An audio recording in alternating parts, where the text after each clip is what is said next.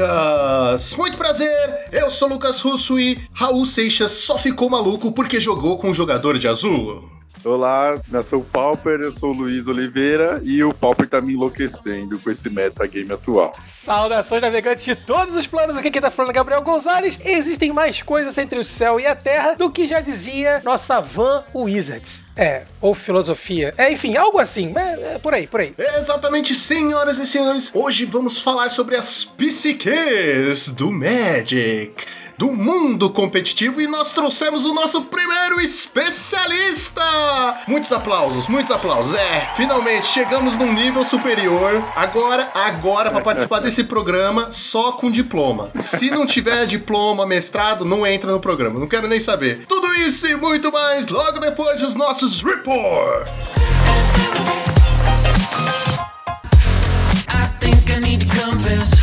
Saw you in the red dress.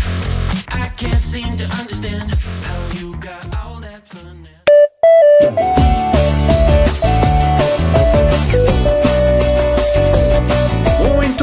preparado para mais uma semana de Pauper neste maravilhoso podcast? Não, nem um Por pouco. Por que não, cara? Ah, cara, tá porque não teve banimento. Toda semana é igual, você sabe Deus. como é. Mas antes, Joaquim, vamos falar da nossa patrocinadora, a X-Plays. Exatamente, a X-Plays, que é uma das melhores lojas do Brasil. Somente na X-Plays você encontra produtos de qualidade. São boosters, deckbox, shields, além também de diversos board games. Tá entediado em casa, Joaquim? Tá aí na monotonia? Você pode encomendar um board game de qualidade, ó. E são vários. Tem desde jogos de aventura, jogos de puzzle, é, é tudo que é jogo aí de board game. Tem uns que eu nunca ouvi falar o nome, tá ligado? E usando o cupom de desconto Monarch5 você leva 5% de desconto em toda a loja. X-Place, onde o seu XP vale o dobro. E Joaquim, também gostaríamos de lembrar o pessoal que nós temos o projeto do Padrim. Exatamente. Você gosta do que nós produzimos aqui? Gosta do time? Gosta do que produzimos em outras plataformas, como por exemplo o Instagram e o YouTube? Agora nós voltamos com o canal no YouTube, Joaquim.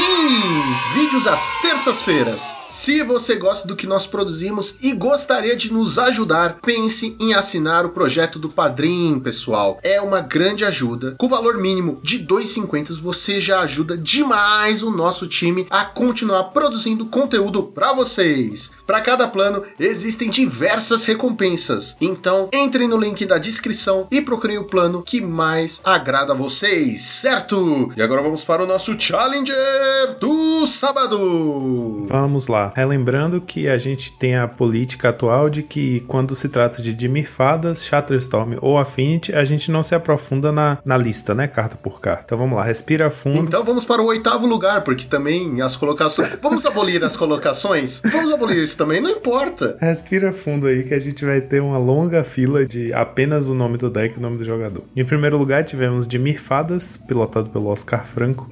Em segundo lugar, Dimir Fadas, pilotado pelo. Atenção. Retareane. Retareane. Nunca vou aprender. Em terceiro lugar, tivemos Shatterstorm, pilotado pelo Cococô 098. Quarto lugar, tivemos de Mifadas, pilotado pelo Moged. Quinto lugar, de Mifadas, pilotado pelo Beiço de Geia. Sexto lugar, Shatterstorm, pilotado pelo Renar. E sétimo lugar, Affinity, pilotado pelo Pitars Chewie. E aí, finalmente, em oitavo lugar, tivemos o Herói do Dia, pilotado... Não, não, não. não aceito. Não aceito. Não É, aceito. Não isso. aceito. Não aceito você chamar esse deck de herói. Não. situação- A situação dilemática que a gente se encontra. Queria que o Juan tivesse aqui. O deck que salva, que escapa da, da loucura dos três decks do metagame é justamente o Elfos que você famosamente odeia. Não, não, eu me recuso. podia. Eu me recuso. Foi não, não, eu, não- eu não quero ouvir. Não, não. A gente não vai falar sobre isso.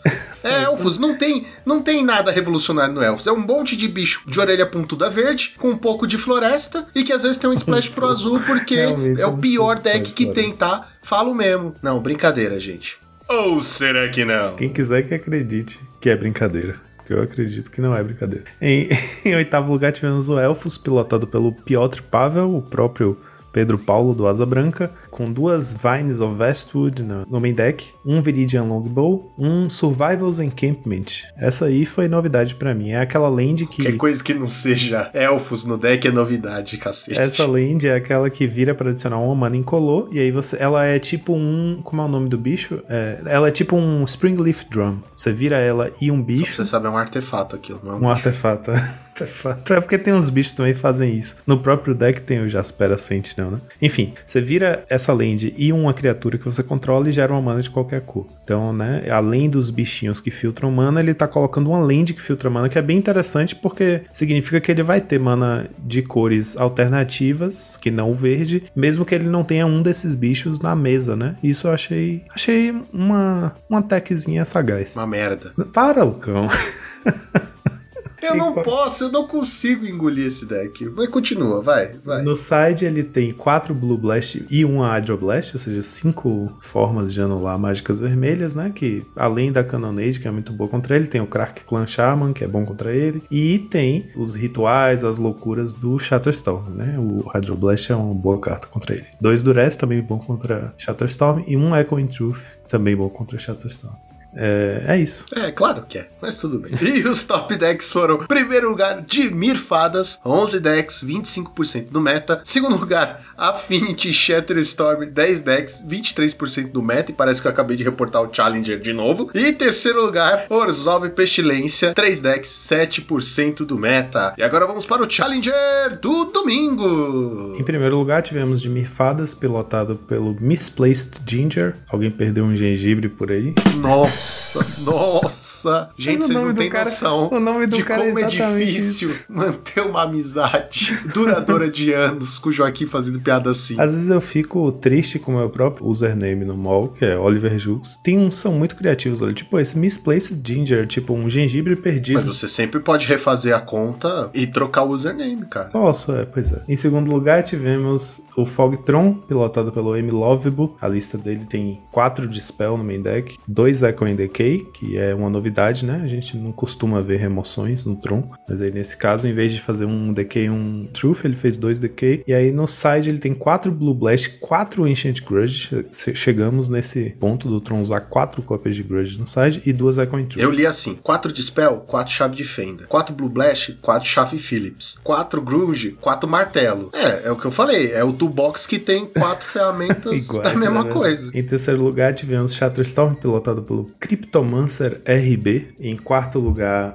Shatterstorm, pilotado pelo Raptor 56. Quinto lugar, Affinity, pilotado pela Jujubin Underline 2004. Em sexto lugar, tivemos Shatterstorm, pilotado pelo Vorg 7. Em sétimo lugar, tivemos aqui a grande surpresa dessa temporada: um Mono White Heroic, pilotado pelo Unity 24. Uma lista bem padrão, não tem nenhuma grande novidade no main deck, não. São 17 lands, né? Com duas Cycling Lands, as auras de sempre, as instantes de sempre, as criaturas de sempre. E no side também não tem nenhuma grande tech contra o meta, até porque nessas cores, né? Ele poderia ter, por exemplo, Dust to Dust, mas nem isso ele tá usando. Que eu acho que o Affinity já é por si só uma match boa. Ele tem só três Suture Priest no side, né? Que eu acho que é a única forma que ele tem de. Como ele bate muito rápido, né? Você colocar um Suture Priest na mesa, você já atrapalha bastante o seu oponente de é, Shatterstorm de fazer os skills, porque Suture Priest é aquele Soul Sister que quando suas criaturas entram, você ganha vida. Quando criaturas do oponente entram, ele perde vida. Então, se ele faz um Shatterstorm com Storm de 10, ele vai perder 10 de vida. E é capaz de o turno que ele comba, né? O, o Heroic. Se for turno 0, não adianta. Se for turno 2 ou mais, o, o Heroic já deve ter descido bastante a vida dele. Então, teoricamente, esse Suture Priest aí pode ser suficiente. Mas, de fato, o Heroic não teria muitas outras coisas para trazer contra esse deck, né? Em oitavo lugar, tivemos o Elfos. Pelo, ah, não, pelo não. não. Não, não, não, não, não, não, não, não, não. Só não, falta o Elfos entrar na equação né? Esse cara? meta já, já tá pensou? cagado. Aí os caras vão. Não, agora um quarto pilar, elfos, pra cagar mesmo, pra deixar eu. Não, não, não, não, Joaquim, não. Não. São as mesmas 75 cartas lá de cima. Não vai nem, não precisa Exato. nem falar. É, não tem o que falar, só isso. Pilotado pelo Lord Zedani, que eu não sei se é brasileiro, é capaz de ser, não sei se ele é amigo do PP também, do Piotr Pavel, porque... Ah, essa galera de elfos aí é tudo amiga, tá ligado? É tudo é amigo, tudo... né? É um ah, clube, tudo se conhece, uma sociedade é. secreta dos amantes dos elfos. É, ele, então, as mesmas 75 cartas, e é inusitado, porque a lista só é publicada na segunda, né? Então não tinha como ele ter visto a lista no domingo, no, na hora do cello. Tá todo mundo no mesmo grupo de WhatsApp, e como o deck de elfos não tem grandes stacks, todo mundo faz o mesmo deck. Aí fica igualzinho, entendeu? É que nem quando você cola na prova do seu amigo e a professora pergunta por que, que suas respostas estão iguais, aí você fala, estudamos juntos. Sim, é verdade. É, é. a mesma coisa, entendeu? Então. A gente sabia exatamente o mesmo conteúdo. E os top decks? Não temos top decks porque não houve planilha. Então agora nós vamos pra listinha da semana. 4,5. Eita, que bom. A lista da semana é um Gru Metalcraft Ramp, pilotado pelo Aaron G. Fez um 4-2 e ficou em 18 no challenge do domingo da semana passada. Eu já tinha separado essa listinha semana passada, mas aí apareceu o Mardu lá. Apareceu o Mardu lá. que foi alto pra caramba. Mas aí apareceu. Ele tá super carente hoje, não sei qual é a dele.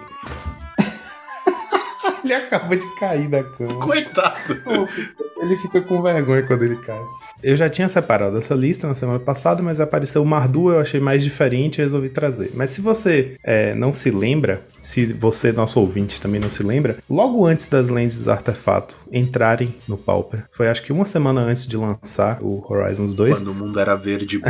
Quando o mundo era verde bom, realmente. Teve um 5-0 feito por um RG Cascade, né? Que era a mesma coisa, assim. Era essa mesma lógica, ele usava 12 lentes artefato, né? Porque eram as quatro de cada cor e as quatro Dark Shield Citadel e usava o Cleanse Wildfire para rampar com a Citadel. E aí a gente comentou e era justamente isso, era o Metalcraft, ele usava também aquela mochila, né, para poder ter mais artefato no deck. E Galvanic Blast a gente comentou que com a entrada das lentes é, indestrutíveis poderia ser um, um caminho para esses decks de ramp, né, adotar o Cleansing Wildfire. Ai, meu Deus, tá virando. É sério, a gente tá. Parece que a gente tá vivendo aquele Dia filme. Da marmota. Como é o nome? Dia da Marmota, Groundhog Day. Só que tá é, sendo meta da marmota. Mas o dia da marmota virou o meta da marmota, cara. Toda semana a gente se repete aqui. Eu achei interessante voltar com esse deck porque a gente comentou, que foi logo antes, né, da entrada do, do Modern Horizons, e a gente comentou, eu falei que um palpite meu é que com a entrada das lentes indestrutíveis, a gente ia ver muito Wildfire e lentes indestrutíveis, e que esse arquétipo, especificamente, o RG Cascade, poderia vingar porque ele é um deck que tem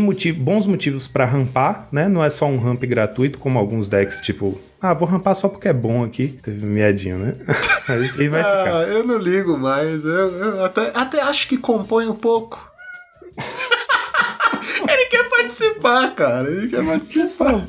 Eu achei interessante e que tinha muito potencial porque você tá jogando fora o preto, né, do Jund, mas tá se concentrando na, nas criaturas agressivas e em gerar valor. Então você não tem tanta remoção boa e tanta disrupção boa, mas em compensação você, todas as suas cartas geram tanta vantagem, né, são tão eficientes no que fazem que o deck meio que compensa o fato dele não ter tanta forma de interagir com o oponente. E aqui a gente tem uma adição muito interessante que é uma carta que a gente simpatizou muito, set de Dungeons and Dragons. Uma das poucas. Que é o nosso querido Alberto. A gente tá apelidando ele de Alberto no nosso grupo, porque o nome é Albert em inglês, né? Que é o urso coruja. Eu nem sei o nome dele em português, acho que é urso não, coruja, não, né? Não tem, não tem nome. É Alberto. Alberto. Não tem tradução. Não existe tradução pra perfeição. O Alberto é um animalzão, Beetle, né? Malhadão, é um urso super musculoso com a carinha de coruja. É uma criatura hilária, 5 manas, 3 quaisquer verde, verde, 4, 4, trample, quando entra dá um draw. Então ele combina muito com o deck porque ele tem um corpo muito respeitável, tem atropelar, faz muita diferença, não dá para, não é fácil dar champ block nesse bicho. E aí você tem uma curva perfeita que desde o turno 2 você tem cantrips que geram valor para você. Efeitos com cantrips que são efeitos muito bons. Então no turno 2 você tem Cleanse Wildfire para rampar e dar um draw. No 3 você tem Lanoir Visionary, que é um 2-2 que rampa e dá um draw. No turno 4 você pode ter o Monarca ou o, o Saruf, né, que você também pode parcelar. No 5 agora você tem o Alberto, no 6 você tem o, o Pirata e no 7 você tem o Dinossauro. Então o deck tem uma curva perfeita e ele tem 16 lentes artefatos agora nessa build do Aaron G, porque são né, as quatro de cada cor, as quatro Dark Steel Citadel e as quatro pontes indestrutíveis. Com isso ele tem oito indestrutíveis, a garantia de que o Wildfire vai, vai ter alvo com muita frequência, né? Esse deck tá muito mais interessado em rampar do que destruir lentes do oponente. Ah, não diga. Me diz um deck que usa Wildfire que tá interessado em destruir lente do oponente. Me diz um aí.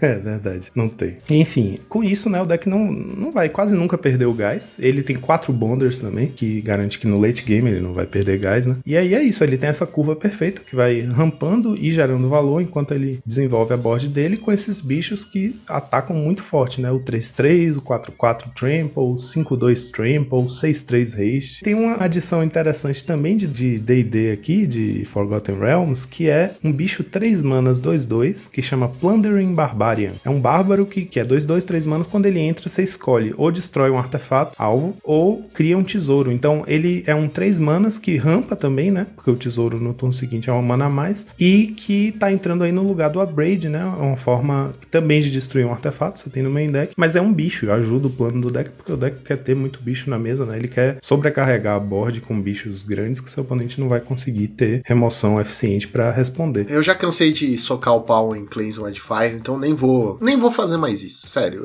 Eu quero uma vida mais saudável. Eu quero uma vida muito mais sã. Menos estresse. Eu gostei do deck, eu gosto. Eu prefiro BG, como eu já falei aqui inúmeras vezes, se for para usar, por uma série de fatores, né? No caso, por exemplo, desse deck, ele não tem como ganhar vida. É, os Pulse of Murata foram Não tem Pulse e não tem o Era the Storm. Então, contra um burn é complicado. Verdade. Tudo bem que você vai rampar, vai rampar bem, mas você não tem nenhuma proteção contra um burn da vida. E a gente sabe que burn, apesar de, de não termos visto mais burn, não termos visto mais nenhum deck aí no meta, é sempre bom ter um, né? Que é aquele deck, famoso deck que todo mundo tem, vamos dizer assim. Ele é um deck é, focado na estratégia de rampar, descer os bichão e vencer porque o seu oponente não vai ter remoção forte o suficiente. Ou remoções o suficiente. É um deck que tá sempre sempre se repondo gás, como você falou, tá rampando rápido. Não tem muito o que falar. É um plano de jogo direto e reto, então 4,5 só porque, óbvio, tem Wildfire. Era para ser 3,5. Era para ser 3, 3,5. Mas como tem o Alberto, ganhou muitos pontos comigo.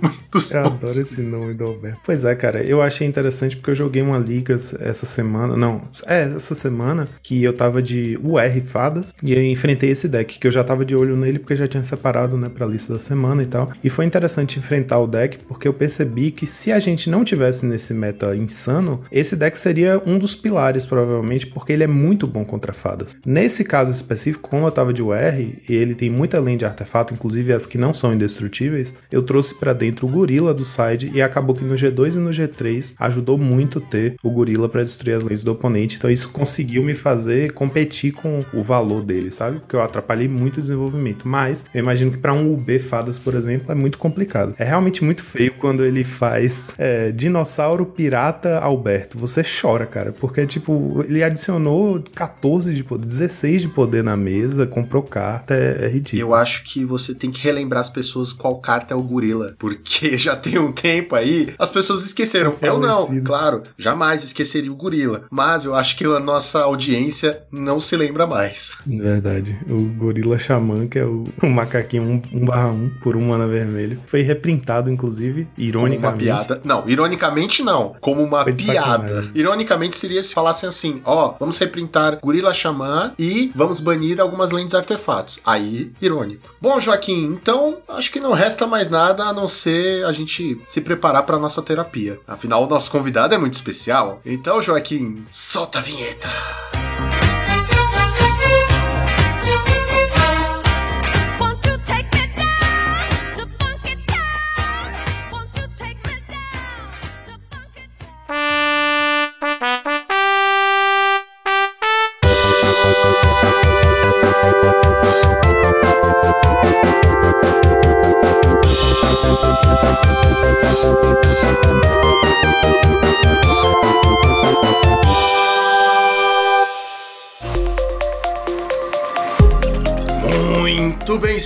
Senhoras e senhores, trouxemos o nosso querido Luiz, nosso primeiríssimo especialista. Eu fico muito feliz de ver que esse programa foi pra frente, olha só. E eu queria que, Luiz, você se apresentasse um pouquinho pra galera, né? Falasse aí quem é você, que especialidade é a sua e como você começou a jogar Magic, é claro. Pergunta que não quer calar, né? Sempre parte do Magic. Sou Luiz, sou psicólogo, fiz especialização em psicologia do esporte. Trabalhei por muito tempo, hoje eu trabalho só com psicologia, tá? atendo crianças, atendo adultos, trabalho por uma clínica, atendo atletas também. Então foi muito legal quando eu atendi, trabalhei com basquete, trabalhei com futsal, trabalhei com vôlei e foi muito legal ver essas nuances, né? Eu sempre tive a vontade de trazer isso pro Magic também, sempre tive uma análise, pô, por que eu não posso levar pro meu hobby, né? Juntar um pouquinho do trabalho com o hobby, será que dá certo? Acho que dá. Comecei a jogar Magic, cara, em 2002. É, a, a edição de entrada foi Investido e Flagelo. Pra mim são as melhores, marcou minha, tipo, minha vida, são as melhores edições pra mim, por mais não sejam tão boas, né? Como todo bom jogador, parei de jogar um tempo e retomei em 2014, não, 2016, se eu não me engano, que era Origem. As Olimpíadas aqui no Rio. Cada Foi. Olimpíadas.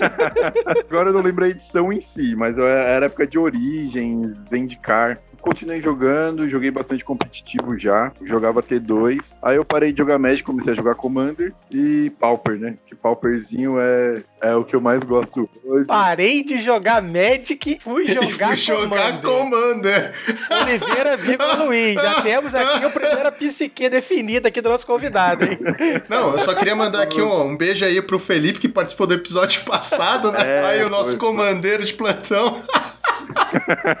Mas assim, eu, eu jogo ainda, tipo, uma areninha às vezes pra passar Você raiva. ainda joga Magic de vez em quando também, né? É, jogo. É, às vezes joga. É bom, né? É bom. Sempre que tem um Pauper na lojinha, agora que tá voltando, aí, tipo, que nem sexta passada eu fui, foi mó legal, brinquei lá, deu pra se divertir. E, e tô nessa, cara. Commander veio muito também em conta da pandemia, de, tipo, spell table, enfim, a facilidade que tava sendo. E hoje eu, eu gosto, né? Acompanho o competitivo do Magic, eu gosto muito do, de acompanhar, de entender, independente do formato, Modern, Legacy, T2. E acho que é isso, galera, sobre o Luiz. Seria legal, Luiz, se a gente pudesse, como você falou, né, que seria bacana trazer toda essa o seu estudo para a parte do Magic. Acho que seria legal a gente fazer essa é, essa divisão, né, do psique do jogador atleta, né, do atleta esportivo, não do e-sport, mas do esportivo, né, do esporte de impacto e de um jogador de Magic ou de um jogador de um atleta, um atleta mental. Se a diferença é muito grande, se não é, acho que seria a gente legal a gente começar definindo esses, esses dois pontos. Quais são as diferenças entre o atleta é, de impacto e o atleta intelectual? Então, a gente chama, né, dentro do esporte, eh, os esportes de alto rendimento, a gente pode pensar como natação, eh, atletismo, até mesmo futebol. Eh, a gente pensa como espo-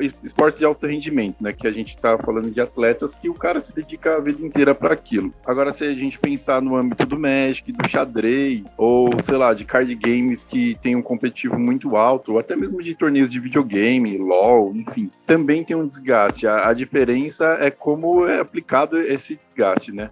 O foco é muito parecido. O cara que tá, por exemplo, no Magic, demanda muito mais do, do pensamento, muito mais do desgaste psíquico mesmo, né? Emocional, do que o cara que depende, sei lá, dele é ganhar uma corrida. Claro que os dois envolvem muito psicológico, a gente vai entrar mais pra frente nessa parte para entender um pouquinho melhor. É, é o desgaste é muito parecido, cara. O cara que ele tem uma meta, sei lá, para bater o recorde mundial de natação, é o mesmo cara que ele tem uma decisão, por exemplo, pensar no PV, né, que é um cara que tá acima da média dentro do Magic. Que hoje para mim é uma das referências. É a mesma coisa de a gente comparar, sei lá, o Phelps com o PV, as decisões que os caras têm são muito parecidas psicologicamente, apesar do rendimento ser diferente dentro da piscina e, sei lá, na cadeira do, do GP ou do Pro Tour. Ô, Luiz, uma coisa que eu, que eu sempre trouxe, né? Assim, quando nós começamos a ter os eventos narrados, né? Quando os torneios começaram a surgir, foi justamente essa ideia da gente chamar os jogadores de Magic de atletas, né? Começou com uma grande brincadeira, né? A gente brincando, né? Os os atletas estão jogando, mas no fundo era até uma maneira de que eu sempre tinha um sonho de ver o Magic como um esporte. Eu acho que quando a gente pensa tudo que tá surgindo com o League of Legends, né, com Rainbow Six, com um cenário, né, competitivo, eletrônico muito intenso, a gente acaba pensando, né, por que não o Magic, né, nessa onda, né, de pensar os jogadores como atletas, a gente acabava fazendo essa brincadeira que no fim tem um fundo de verdade. É, é muito interessante a gente pensar, como você falou, que as mesmas decisões entre uma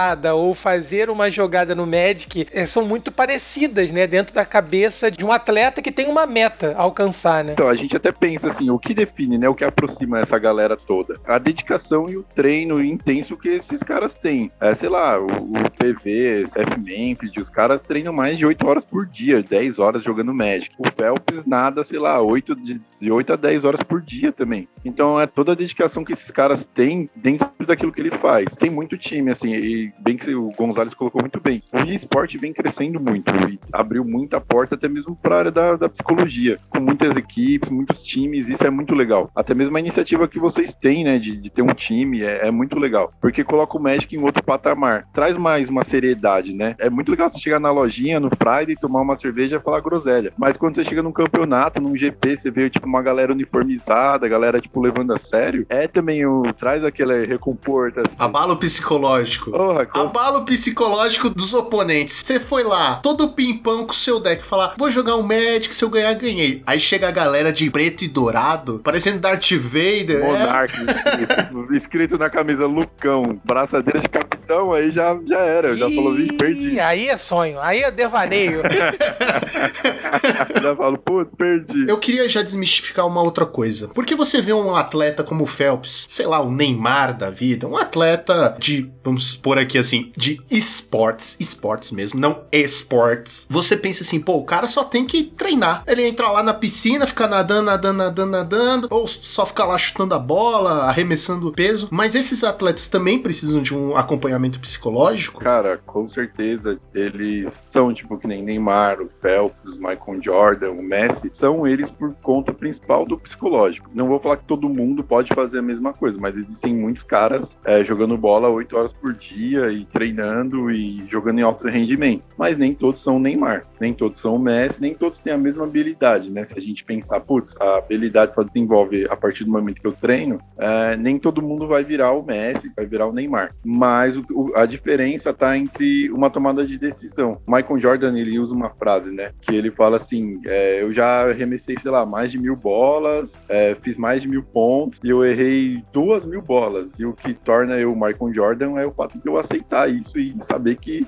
ele tá preparado também para esses erros. E é o que, tá, o que difere um grande atleta, tipo, uma concentração ou uma dedicação do que o cara tem ali, do que ele tá fazendo, é justamente ele ter esse equilíbrio entre o físico e o psicológico. Eu pergunto isso é principalmente porque a gente não fica sabendo, né? É, ah, Michael Jordan é visto saindo de seu psicólogo. Não, é geralmente é saindo da concentração, saindo, né, da balada, sei lá, essas coisas aí de, de Michael Jordan, acho que não, cara. É, mas é, eu não sei, eu não Neymar e o Gabigol, talvez. eu não entendo de esportes, gente. A minha vida é muito complicada em relação a esportes. Mas enfim, eu pergunto isso também porque é, nós temos um amigo, o Raul, e ele é coach de LoL, jogos eletrônicos É, no da geral. Rensga, né? Um abraço aí pra É turma da isso, Rensga. isso. Um, um beijo, um abraço. Eu sei que ele está ouvindo. E ele falou pra gente já uma vez, mais de uma vez, que existe o acompanhamento com psicólogo no time. E aí eu fiquei pensando, pô, mas por que que precisa do acompanhamento do psicólogo num time de LoL? Aí ele me mostrou uns vídeos da galera, tipo, muito louca, perdendo e pá, pá, pá, pá, pá, pá, me- metralhando o computador. E é engraçado, porque você... É uma coisa tão importante, né? Ter esse acompanhamento tanto no, no esporte, ou no esporte, ou na vida pessoal, e não tem essa cobertura necessária. Eu queria saber, assim, que a gente sabe que, ah, é menor no esporte de alto impacto, vamos falar assim, mas parece que é mais forte no esporte, né? O acompanhamento psicológico. Saberia dizer o motivo? Cara, assim, é, comparando, por exemplo, com o futebol.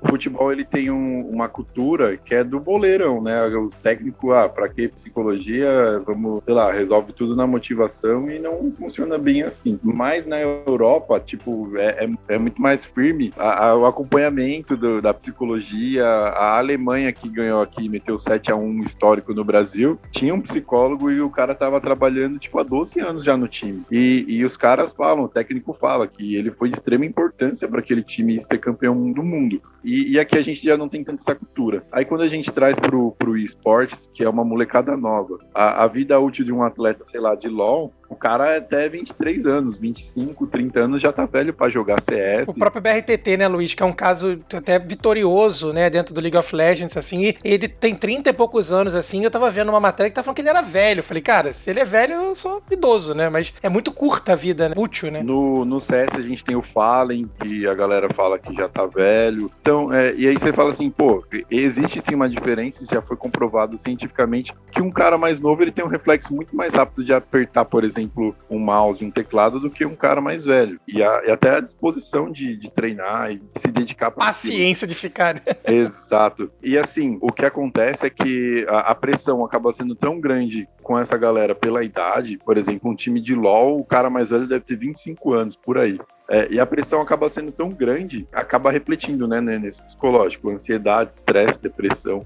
É muito comum encontrar dentro de grandes times. É, o BRTT tem 30 anos aqui, eu acabei consultando. E Luiz, aproveitando esse gancho, né, eu acho que o tema de hoje talvez seja um dos temas mais técnicos, né, Lucão, que a gente um abordou. especialista, é óbvio que é, que é técnico. Você não me ouviu na abertura, cara? Não, sim, e eu acho que a gente poder debater isso tudo é um privilégio, né? Assim, para todos nós que olhamos o Magic não apenas como um hobby, mas também como uma profissão, como né, um meio de obter renda, um meio de conquistas pessoais. Uma coisa que sempre me chamou a atenção, Luiz, é justamente essa questão da perda e da vitória dentro do mundo do esporte. Eu já joguei League of Legends, né? Joguei durante um tempo, não competitivamente, porque eu sempre fui horroroso. Eu sempre tive muito problema, né, em lidar com a própria comunidade e a própria forma que a comunidade lidar com vitórias e derrotas. Parece que e realmente isso é muito mais intenso no esportes. Parece que a gente pode associar de repente com até a questão da idade, né, uma molecada muito nova, né, as relações que são estabelecidas no esportes que não são às vezes tão coletivas quanto no esporte físico, né? O que, que você pensa um pouco sobre como funciona, né, a psicologia dentro desse mundo tão às vezes tão hostil, né? É um mundo muito hostil. A gente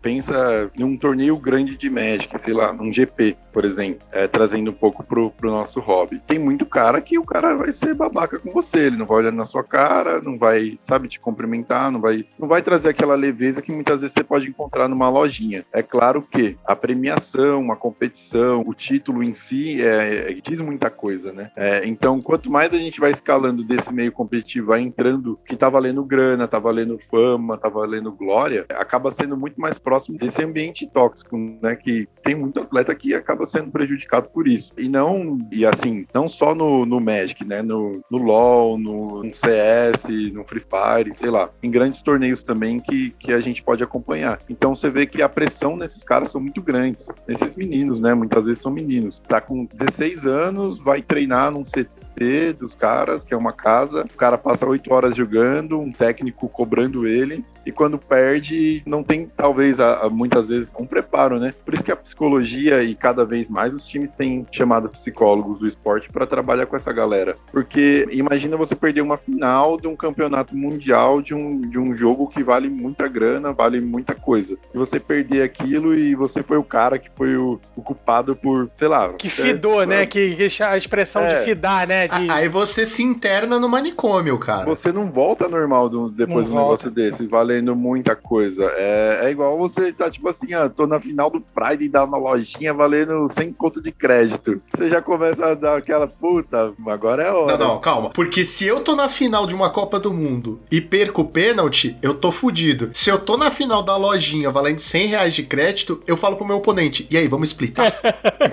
e meu psicológico aqui, ó, fica bem. Por quê? Porque além de eu ganhar uma grana, eu fiz um amigo. Então, ó, tem, tem essa, tem essa tudo bem que no Mundial o PV não vai virar pra meio mundo de jogadores de Cutucar. Magic e falar assim, é, Let cutucar split. não, vai jogar assim a bolinha por cima do monitor, ou splitation, go now. Acho que não vai valendo, sei lá, 500 mil dólares, o cara não vai fazer. Se bem que metade de 500 mil dólares ainda é muita grana, né? Mas tudo bem. Pra quem não tem nada, metade é muito. Ah, e aí você acrescenta, tipo assim, é o trabalho do cara aquilo, né? O cara sobrevive disso. Então, ele tem que fazer resultado. Senão não vai ter o dinheiro na casa dele, não vai pagar uma conta, sei lá, o aluguel, enfim. E aí você gera uma pressão maior. A gente tá colocando cada vez mais camada dentro dessa história. Então, você, no final da- das contas, tá, tá uma pessoa que é uma pessoa normal, igual todo mundo, e você fala assim, pô, né? Onde tá a pessoa, sei lá, do PV, do Neymar? Quem, quem são esses caras?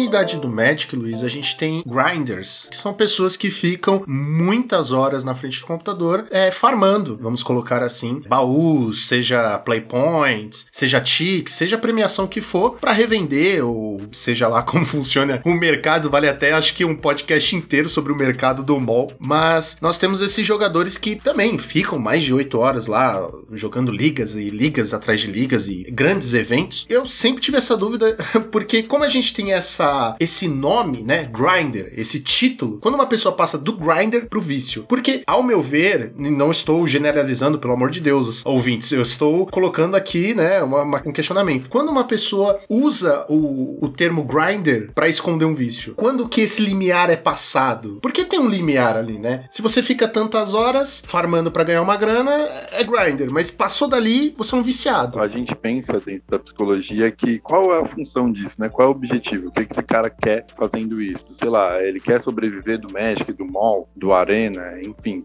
ou- de grandes premiações de GP. E aí a gente entra na segunda questão, né? O que ele precisa fazer para ele para ele alcançar isso? E muitas vezes se torna o vício do cara, né? O cara fala assim, meu, eu preciso jogar aqui 10 horas por dia também. Nem sempre o cara tá rendendo bem e ele continua lá. Então, se você coloca num papel, tem cara que ele perde muito mais do que ele ganha, acaba perdendo muito mais grana do que ele ganha, e aí a gente considera um vício. Você para pra pensar assim, você fala, pô, o Lucão tá jogando todo dia, e só tá perdendo dólar lá no mall, é, e não tá tendo resultado, né? É, e quando o cara tem... No meu caso é que eu sou ruim, aí não tem, não tem volta. Mas aí se você pensa assim, sei lá, o trabalho do cara é esse, o cara sustenta a família dele assim.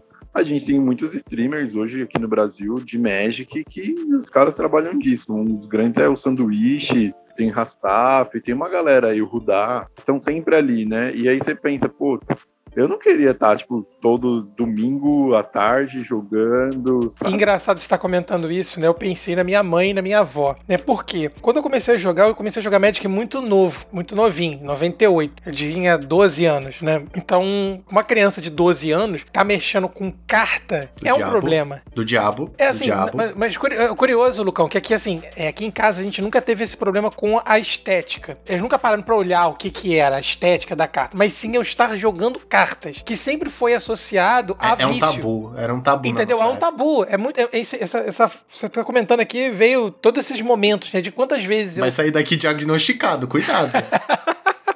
Ó, hoje é um perigo. Hoje é assim, ou tá de alta ou manicômio. Hoje é, só, tem, só tem duas saídas. Gonzales, me chama depois, Vou Gonzales. mandar na DM.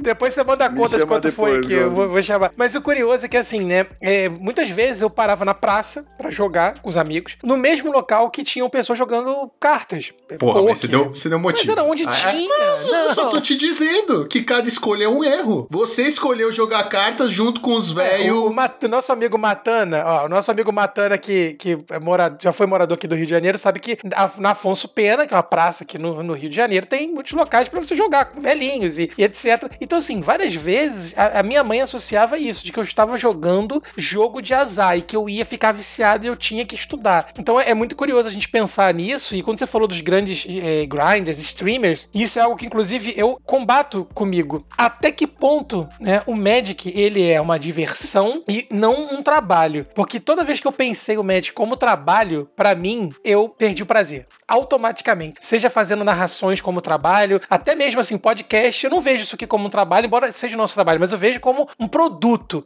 É diferente do trabalho, entendeu? Da, da relação de trabalho, ela sempre me causou um pouco de problema. E o que você estava falando, né? Parece que é uma linha muito tênue entre o vício, o trabalho profissional no Magic, seja grindando ou jogando, e né, a diversão dentro disso, né? Quando o o hobby se torna o seu trabalho, acho que não acaba sendo tão prazeroso jogar de Cheater Storm e Affinity, porque você tem que fazer o resultado, você tem que ganhar, você tem que, sabe, jogar com o deck X do meta pra você poder é, Continuar trabalhando. resolver resultado. Sim, você fala assim, puta, nem sempre você vai estar se divertindo. No nosso trabalho, eventualmente, a gente se diverte, a gente tem o prazer, né? Com certeza, o cara que joga Magic profissionalmente, ele também vai ter o prazer dele, mas assim como o nosso trabalho também tem hora que você fala assim, puta, eu quero ir pra casa, chega, não vai mais, esse cara também deve estar, mas ele tá tão ligado com o jogo que era pra ser algo legal, algo divertido, e acaba não sendo. Mas aí a gente tem uma outra visão de nós que estamos de fora e gosta do Magic como hobby. A gente se diverte com o Magic, a gente fala do Magic, a gente, sabe, conversa sobre porque a gente gosta.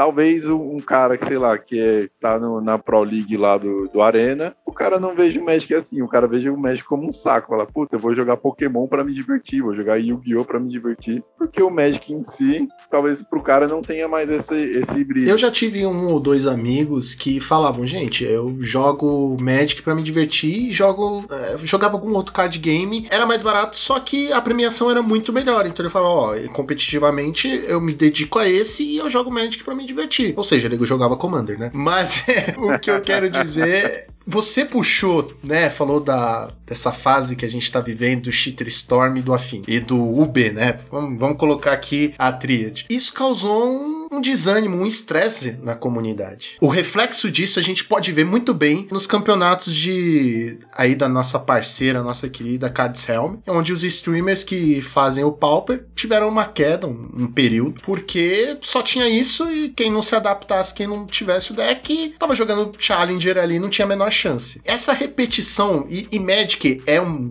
uma espécie de repetição, mas parece que foi uma repetição forçada. Por mais que você diga assim pra você, ai, todo Challenger de sábado tem um Tron. É uma repetição, mas é- não é uma repetição que é ruim. Agora, essa se tornou ruim. A gente vê todo fim de semana, sábado e domingo. Então, a repetição é algo malicioso que pode ou está deformando o nosso formato, assim, ao seu ver, é, tipo, afastando as pessoas. Com certeza, cara. A, a Wizard, ela não toma esse cuidado, né? Infelizmente. Aí fica até a dica se eles quiserem me contratar. Opa! Porque- Porra, já pensou?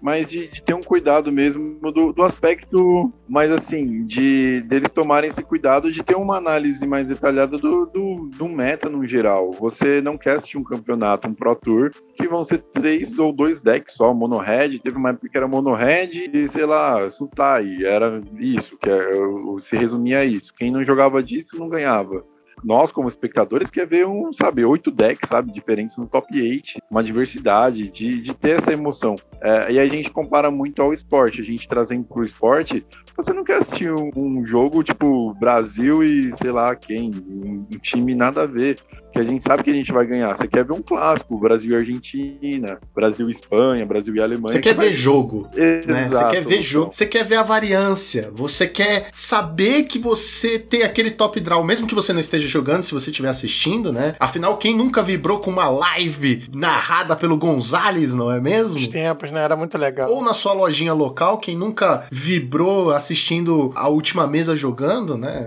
A gente quer ver o jogo acontecendo. A gente não quer viver aquela coisa de, ah, tá bom, esse deck vai ganhar turno 2. Um, sei lá.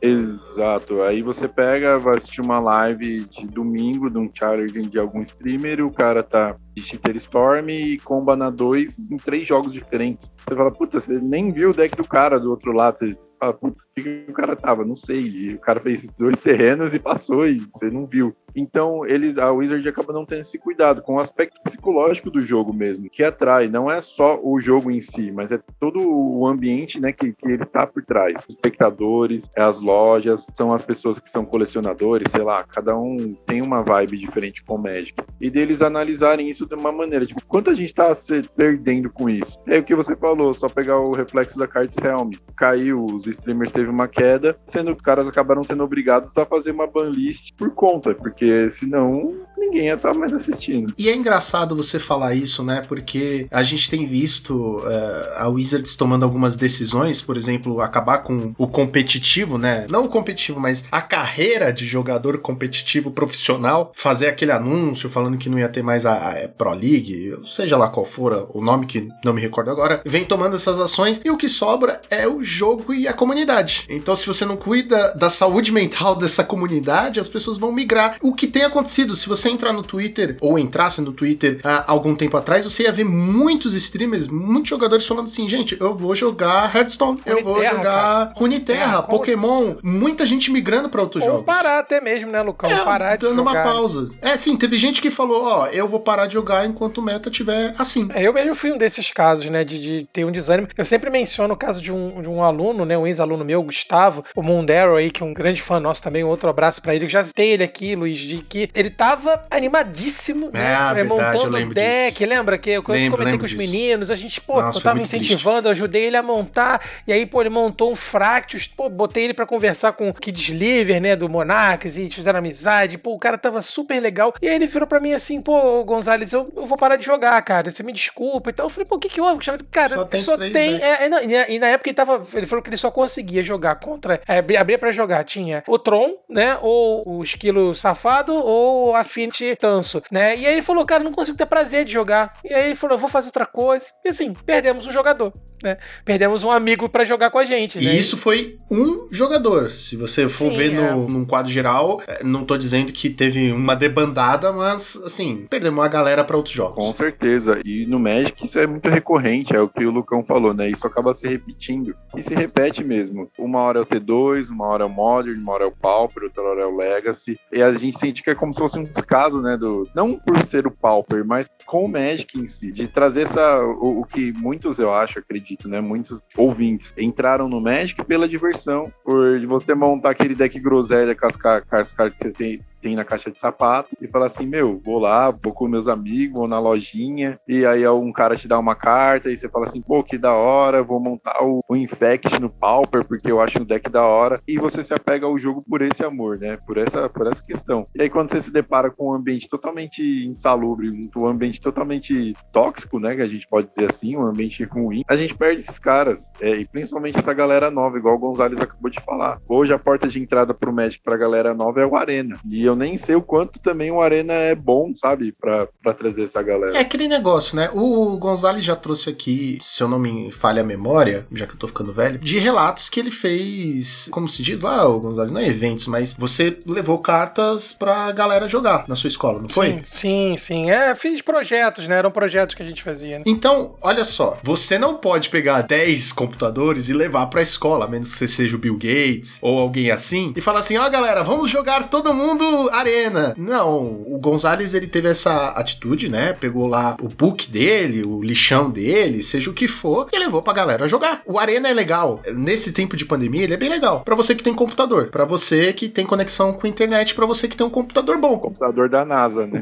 É, tá ficando. Putz, eu vou te falar que ultimamente tem que ser da NASA pra cima, porque olha. Mas olha só, um professor que joga Magic pegou uma caixa de sapato, duas, e uma caixa de sapato duas é carta pra caralho, é carta pra caralho, levou pra escola e falou: montem decks, vou ensinar e vocês vão montar. E o que que você tinha? Quantos alunos você tinha mais ou menos, Gonzalez? É, nesse primeiro projeto, inclusive só pra fazer a referência, né? Esse projeto foi uma inspiração do Jorge Jacó, que é um professor de história aqui do Rio de Janeiro também. Foi uma grande inspiração pra mim. E eu tinha por volta de quatro turmas, sexto, sétimo, oitavo e nono, né? E foi um projeto justamente assim, né? Despretensioso pra poder unir. E uma coisa que sempre me chamou muita atenção é que quando passou um tempo, o menino do sexto ano que não falava com um do nono porque, né, a idade tá um pouquinho diferente, já estavam sentados juntos jogando, trocando carta, né? Que é justamente que é o Magic, de fato, né? E a gente não tem isso, né? É um ponto que sempre me deixou muito angustiado com o meio eletrônico, né? Que é a gente perde esse contato, essa interação. É muito mais fácil a gente conseguir, né, na minha visão, convencer uma pessoa da derrota, ele ali vivenciando aquilo, do que ter que explicar pra ele a derrota com algoritmos eletrônicos e coisas que estão fora da nossa alçada, E né? a gente enfrenta um problema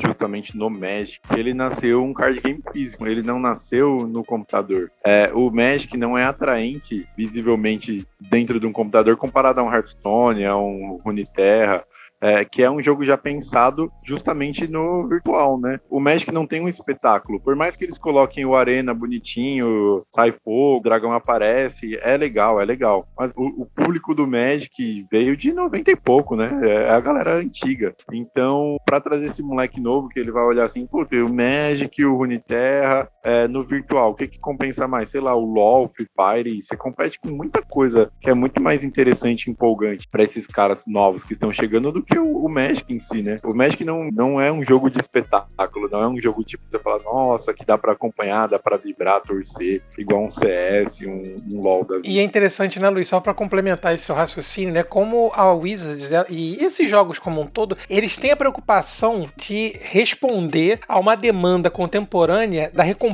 imediata, né? Eu acho que isso é um ponto que talvez a psicologia trabalhe muito, é algo que, assim, enfim, eu lido com crianças, né, dou aula pra, pra molecada, desde o sexto até o, o ensino médio, e a gente percebe como é que isso é uma demanda moderna, cada vez mais intensa. Isso é um tema que eu já trouxe aqui outras vezes, né? A gente tá debatendo, é bom ter você aqui pra poder ouvir Especialista! vista- Carimbo é, especialista! E poder ouvir, porque me parece que isso também é um problema. Voltando ao League of Legends e fazendo um paralelo com o nosso Magic, né? O LoL, eu acho que ele reúne o que a gente chama de tilt, né? O cara tiltar, que é o que o Lucão falou, de socar o computador. Porque às vezes o cara passa uma hora da vida dele ali jogando. Eu não tô nem, não tô nem dizendo o competidor na Game House, do Flamengo, da Rensga, não. Tô falando a gente Não, aqui, pode né? ser um streamer que o trabalho dele é só streamar um jogo, não necessariamente só CS, só um jogo. Mas ele perdeu uma hora da vida dele lá e não ganhou E nada. Não tem recompensa, né, o, o Luiz? Isso eu queria. Apesar um de que ele deve tá você, ganhando uma né? grana, não tem recompensa ô, do Lucão, jogo. Mas tudo bem. Não, enfim, o grande streamer, tudo bem, né? Mas tô dizendo assim, a gente aqui, meros mortais, né? Você passa 40 minutos jogando, uma hora, uma hora e dez, que tem uma partida de, de League of Legends, por exemplo, e você perde por muitas vezes a culpa que não foi sua. Como é que isso é gerenciado, né? Como é que a gente pode pensar? E, e assim, você vê que o Magic se preocupa com isso, botando missõezinhas diárias, né? Coisinhas pra você fazer, pra você falar assim, vem cá, vem cá, toma aqui um docinho, tá uma balinha aqui pra você, né? Todo dia vem aqui me visitar que eu te dou um docinho, sabe? E me parece que é um instrumento, né, Luiz, de tentar lidar com essa demanda moderna, né? E, e você falou perfeitamente, o Arena faz isso. Todo dia você tem seu goldzinho, tem seu cosmético que você ganha lá, joga com mono-red, complete, baixe 20 terrenos, sei lá.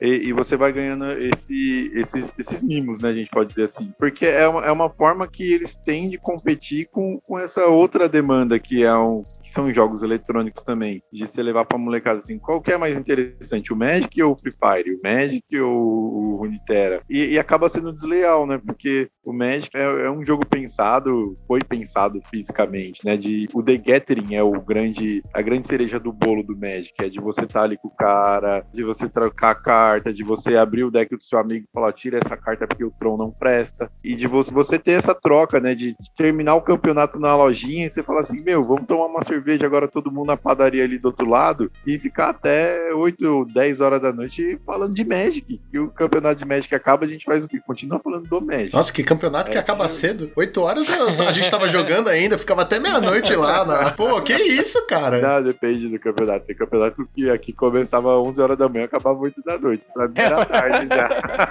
pra mim já era tarde. Aí voltar pra casa acaba de você fala assim: ô, a mulher tá te esperando em casa 8 horas da noite pra jantar e você tá na padaria bebendo e falando de Magic. Uma- é uma coisa que eu tenho pra mim, né? Eu tenho meus amigos que a gente toda sexta agora tem o costume de se reunir, jogar board game chamado Commander e ficar.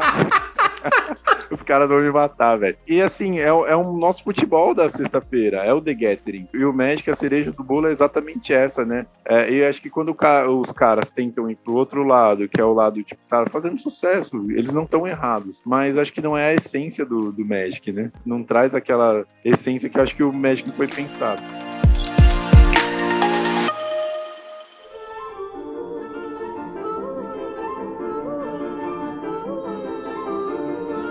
A gente perdeu com a pandemia a- o convívio do IRL. Estamos indo aí dois anos e a gente espera que parem dois anos nessa pandemia, mas nós perdemos esse convívio de ir pra lojinha, encontrar com os amigos. Estamos recuperando isso aos poucos, mas sempre tem aquele medo. Ai, tem que levar álcool em gel, tem que se cuidar, desinfetar as coisas, não pode ficar muita gente. Essa perda dessa ausência, acho que a gente tá cansado de ouvir isso nesses dois anos, mas é sempre bom frisar. Como é que ela afeta o nosso psicológico? Tem muita gente que fala assim: não, eu sempre fui é, introvertida, então pra mim não ter convívio social sempre foi de boa, sempre gostei mais de ficar em casa e a gente vê a pessoa sofrendo, falando assim: pô, queria tanto ver meus amigos. Eu queria bater aqui o martelo pra falar das importâncias, né, do, do convívio desse, dos encontros no IRL. A gente traduzindo assim, a pandemia afetou não só o IRL do Magic, mas como um todo, né? Mudou nossa vida de uma maneira geral. Muito trabalho que provavelmente era feito presencial passou a ser feito em home e mudou toda essa dinâmica de, de como a gente vive. E aí a gente traz para o nosso joguinho.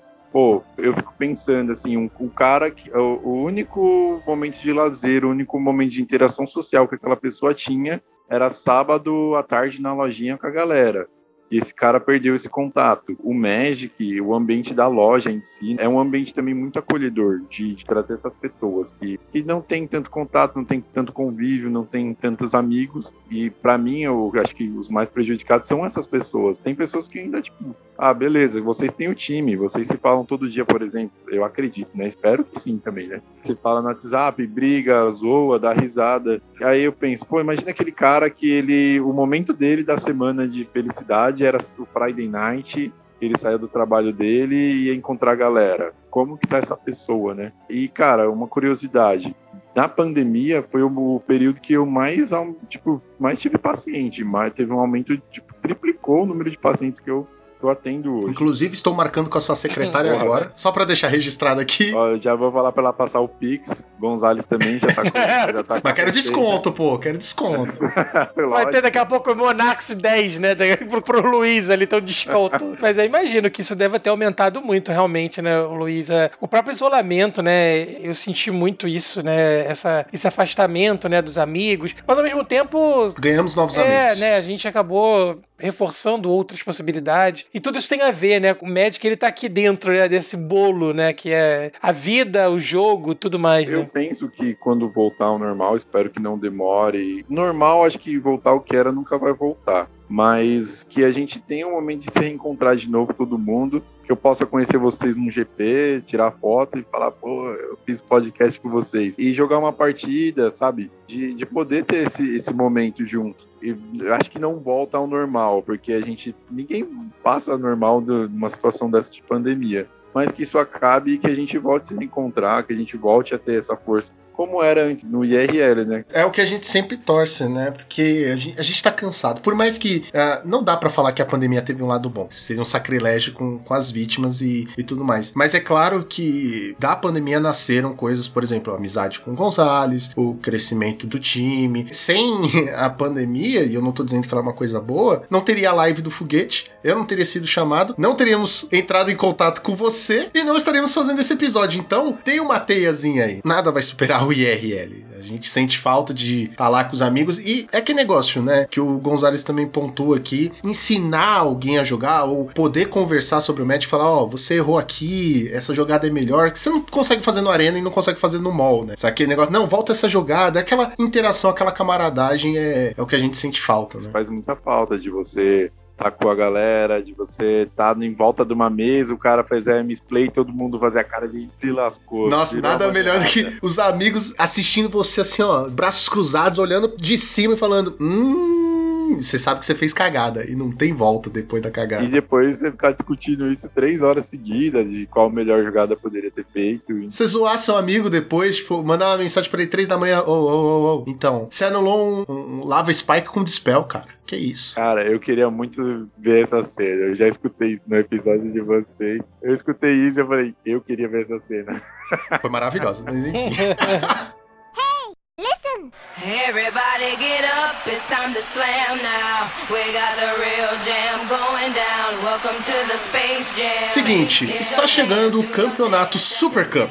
E é um dos grandes campeonatos que estamos tendo graças a Cards Helm, todos os colaboradores da Cards Helm. Seria legal se a gente falasse assim, qual seria um plano de treino saudável, mentalmente falando, né? Porque ninguém vai sair aí fazendo 10 flexões, tipo, não, vou ficar fazendo flexão de dedo. Um, dois. Não, precisa de tanto, gente. Mas um treino saudável mental para uma preparação para um campeonato assim que a gente sabe que não é um mundial, mas é o nosso mundial, por exemplo, né? O nosso nacional no momento, que é um campeonato que exige psicologicamente, não é um challenger, a gente sabe, né? Muito alto nível de um challenger, mas é um campeonato grande, é um campeonato que é importante pra gente e que vai exigir dos nossos atletas um comprometimento, né? A atenção, toda essa parte de se preparar com o deck, se sentir pronto pra jogar. Cara, muito legal você comentar isso. A gente chama de mindset, que é você estar preparado para aquele campeonato, né? Para aquele evento, evento específico em si. Cara, de uma maneira geral, claro que pessoa para pessoa muda, mas o que eu posso falar de uma maneira geral assim. Eu sempre começo quando eu pego um atleta de definir a rotina. Qual vai ser a rotina dessa pessoa, né? Sei lá, treinar, pelo menos se dedicar pro Players Cup duas horas do seu dia. Você, eu tenho duas horas livres, você vai falar, Luiz, eu tenho duas horas livres, eu posso jogar essas duas horas, beleza. Vamos partir para essas duas horas, né? É colocar metas que sejam possíveis você alcançar. Não adianta você falar para mim, ah, amanhã eu quero estar no Pro Tour, sendo que você não ganhou nem o campeonato da lojinha ainda. Quero, sei lá, quero ganhar o Mundial do Pauper e você não joga o mall. Aquele velho cara que fala, eu quero ficar ganhando na Mega Sena e não joga na Mega Sena. De você colocar metas plausíveis, né? Falar assim, metas que você consiga cumprir. Porque a gente tem uma tendência de colocar uma meta que é impossível, aquela velha promessa de ano novo. Ah, esse ano eu vou perder 5 quilos. O que, que você vai fazer para perder 5 quilos, né? O que, que você vai fazer para melhorar o seu jogo? Que, que você vai fazer para participar mais de campeonatos? O que, que você vai fazer para se dedicar um pouco mais a- ao Magic, né? Aprender um arquétipo. Sei lá, eu quero jogar melhor de Burn. Eu, eu queria aprender a jogar de Burn. Assistir pessoas que jogam de Burn, conversar com pessoas, trocar essas informações, é, ter um tempo maior, né, com, de experiência com, com esses decks. Enfim, pode ser o deck que for, por exemplo, sei lá, o Affinity, se o cara quer se. Quero ir bem, eu quero ter um bom resultado. Eu tenho que jogar com o deck do momento, é o Affinity. Hoje eu jogaria com o Affinity. É passar mais tempo jogando com o deck, se familiarizando. Não adianta você chegar lá, tipo, ah, eu vou jogar o futebol hoje com os caras, chega lá, tá o Neymar, o Messi, e você não treinou a semana inteira, não fez nada, e achar que vai jogar do mesmo jeito. Não, eu vou jogar do mesmo jeito. Eu vou sentar no banco, como todos eles. eu vou ficar criticando, como todos eles que estão no banco, entendeu? E assim, o que eu sempre trago com os atletas, né? Definir as metas, estabelecer bem essa meta. E, tipo assim, o que a gente pode fazer durante essa semana? Pode fazer durante a próxima semana. E tendo essa progressão. É, eu costumo falar que o X da questão não é o objetivo em si, mas é todo o caminho que você percorre nele. É, não é você chegar lá e fazer top 8, mas é tudo que você fez para chegar até esse top 8. O seu treino, sua dedicação, a, a conversa, a troca de lista, ter esse momento de discutir em grupo, de você sentar com a galera, entender qual é a dificuldade do outro, sabe? De fazer esse brainstorm mesmo, de falar assim, meu, como que a gente pode fazer, sei lá, do, do BW Pestilência, que eu sei que o Lucão gosta, 61 cartas. Pô, o, o cara ouve mesmo. O cara ouve mesmo. Ele me conhece. Ele me conhece. Com 61 cartas, mas tem que ser com 61 Sim, não. cartas. Sim. pra você desestabilizar o jogador. Se ele for o Joaquim, você já 61 cartas, o Joaquim já fica tipo. "Ah, ah". Ah, não. Se um dia eu tiver a oportunidade de jogar com o Joaquim, eu jogo com os Land na frente e os, as criaturas pra trás. Nossa, 80 cartas, lentes na frente, uma arte de cada. Tá ótimo, já ganhou. Borda branca. Não, eu não vou falar de borda branca, que o Gonzalez também é. Mas de você.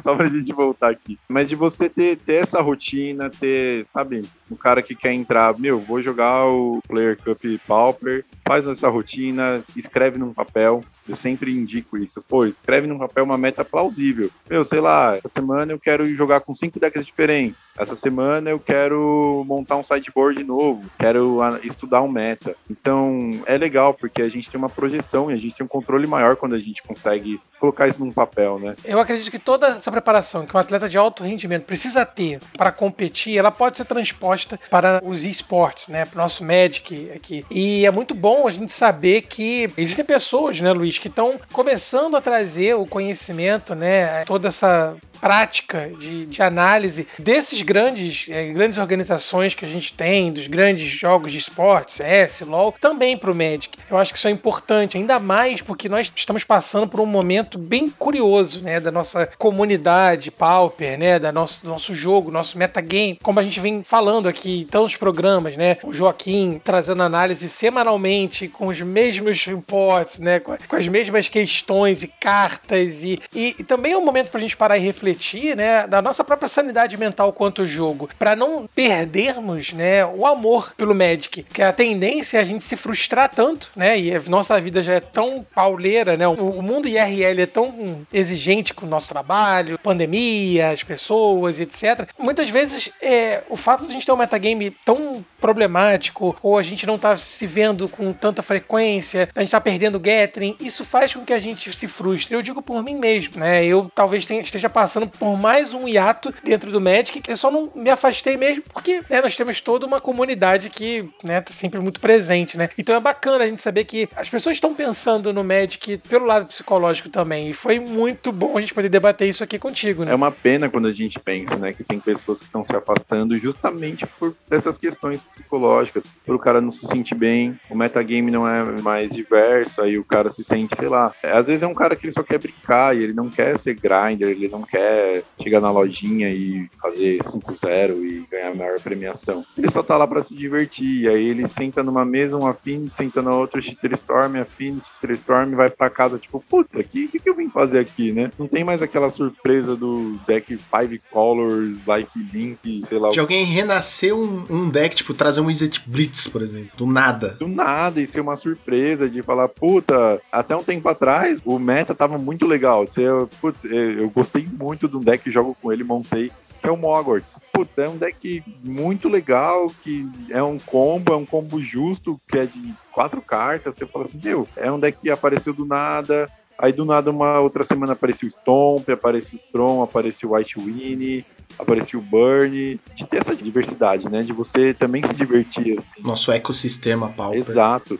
E quando desequilibra isso, a, a, tendência é que a gente perca jogadores, que a gente perca empolgação e, e, todo mundo como comunidade, né? Não só o jogador, desde o cara competitivo. Eu acho que não é tão legal pro cara falar, puta, eu ganhei 10 Challenger de Affinity da mesma forma, ou de Storm da mesma forma. É, parabéns, mas chega uma hora que você vai falar, puta, né? Quem motiva esses caras que estão lá em cima? Que é uma outra questão da psicologia do esporte. Como que você faz para motivar o Messi? Como que você faz para motivar o Cristiano Ronaldo? Como que você faz para motivar o Phelps, o, o Bolt.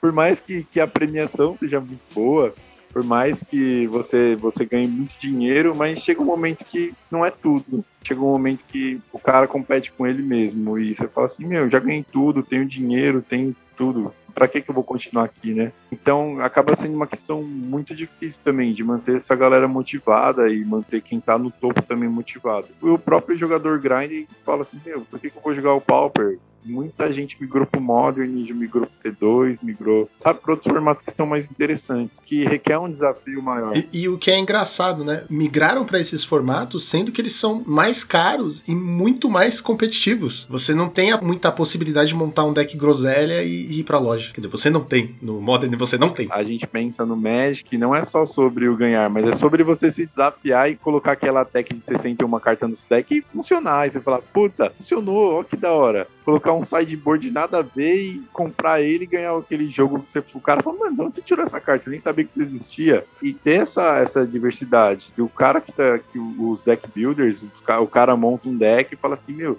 ó que loucura, deu certo. E o deck de meme passa a ser Tier 1. E o deck tá ganhando tudo. Isso, isso é recompensa do Magic também, né? Não é só sobre as vitórias e os baús e, enfim, é sobre você também ter essa recompensa pessoal, essa satisfação, né?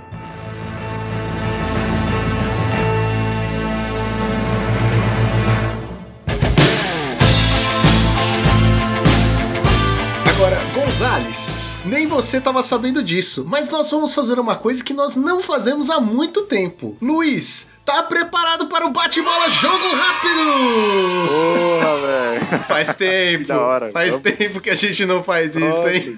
Tava até com saudade. Fui pego de surpresa. Fui pego de surpresa. Ah, mas essa é a ideia, Agora. essa é a ideia. Vamos lá, Luiz. Eu tenho uma última pergunta pra fazer nesse jogo aí, então. Nossa, olha, além da gente reviver o negócio, vão ser quatro perguntas. Eita. Um jogador. Pode ser qualquer esporte, qualquer jogador. Um jogador. Michael Jordan. Um momento do Magic. Pra você. O que, que é um momento do Magic? Estar com os amigos, tomar uma cerveja, fazer jogada errada e dar risada. Uma música pra ouvir no hospício. É Read My Mind, toca no Clube da Luta.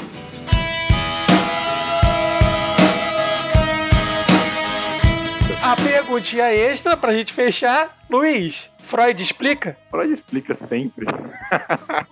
Freud explica tudo. Freud explica tudo, menos jogador de azul. Men- Menos jogador Eu acho que Tron jogador de aí azul não tem pra- explicação, cara. o jogador de Tron aí não dá pra defender. É, não, realmente. Nem é, Freud explica. É, é, mas eu fiz testes, tá? Eu sou normal. Tem que fazer o teste Voigtkampf, né? Pra Caraca, agora, ah, pronto. é um androide, agora né? eu sou um, um replicante também. Replicante. Quando acabar aqui, eu vou mandar pra vocês o diagnóstico, fica tranquilo. Caraca, a gente vai ter que pagar pelo programa. Não, mano, não é assim que funciona. A gente se ferrou Caralho, muito. tira essa frase, Lucão.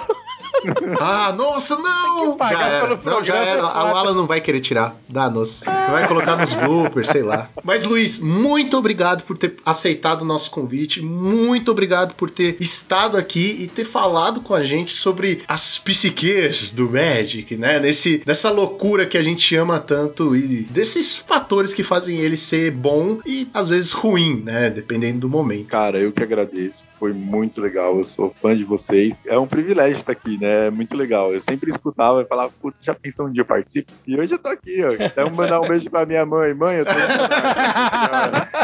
Foi muito legal, cara. Foi muito bom mesmo. E fica aí o convite, né? Próximos eventos Ah, aí com que a certeza. gente for debater. Precisarmos de um especialista, Lucão. Cara, eu tô muito um. feliz. Não, deixa eu falar isso uma última vez. Esse programa teve o primeiro especialista com diploma. Com diploma. Porque não vale falar, ah, eu sou especialista em Magic. Tá, mas cadê o diploma? Cadê seu diploma no Mac do Magic? Não tem. Tem assinado pelo. Não tem. Não tem. Não adianta. Reconhecido Reconhecido pelo pelo Mac. Nem que seja o McDonald's, cara. Pô. Cara, mas é muito legal. Sempre que vocês quiserem, pode chamar. Vamos falar assim mais vezes sobre o Magic. E sempre que o meta tiver ruim e estiver afetando todo mundo, me chama, a gente conversa. Ah, mas se depender da nossa nave mãe, a gente vai te chamar mais algumas vezes, viu? Com certeza. Mas e vocês? O que acharam dessa conversa de maluco, minha gente? O que vocês acham do nosso momento que o Magic está passando? Vocês estão preparados para o Super Cup? Deixem nos comentários. Não se esqueçam de nos curtir em todas as redes sociais. Lembrando que nós temos o projeto do Padrim. Tá pensando em dar uma ajuda pro time? Considere entrar nos Padrim, que o link está na descrição. Lá temos vários planos com várias recompensas. Procure um que mais agrada você, certo? Então, fim do turno. Draw do Monarca!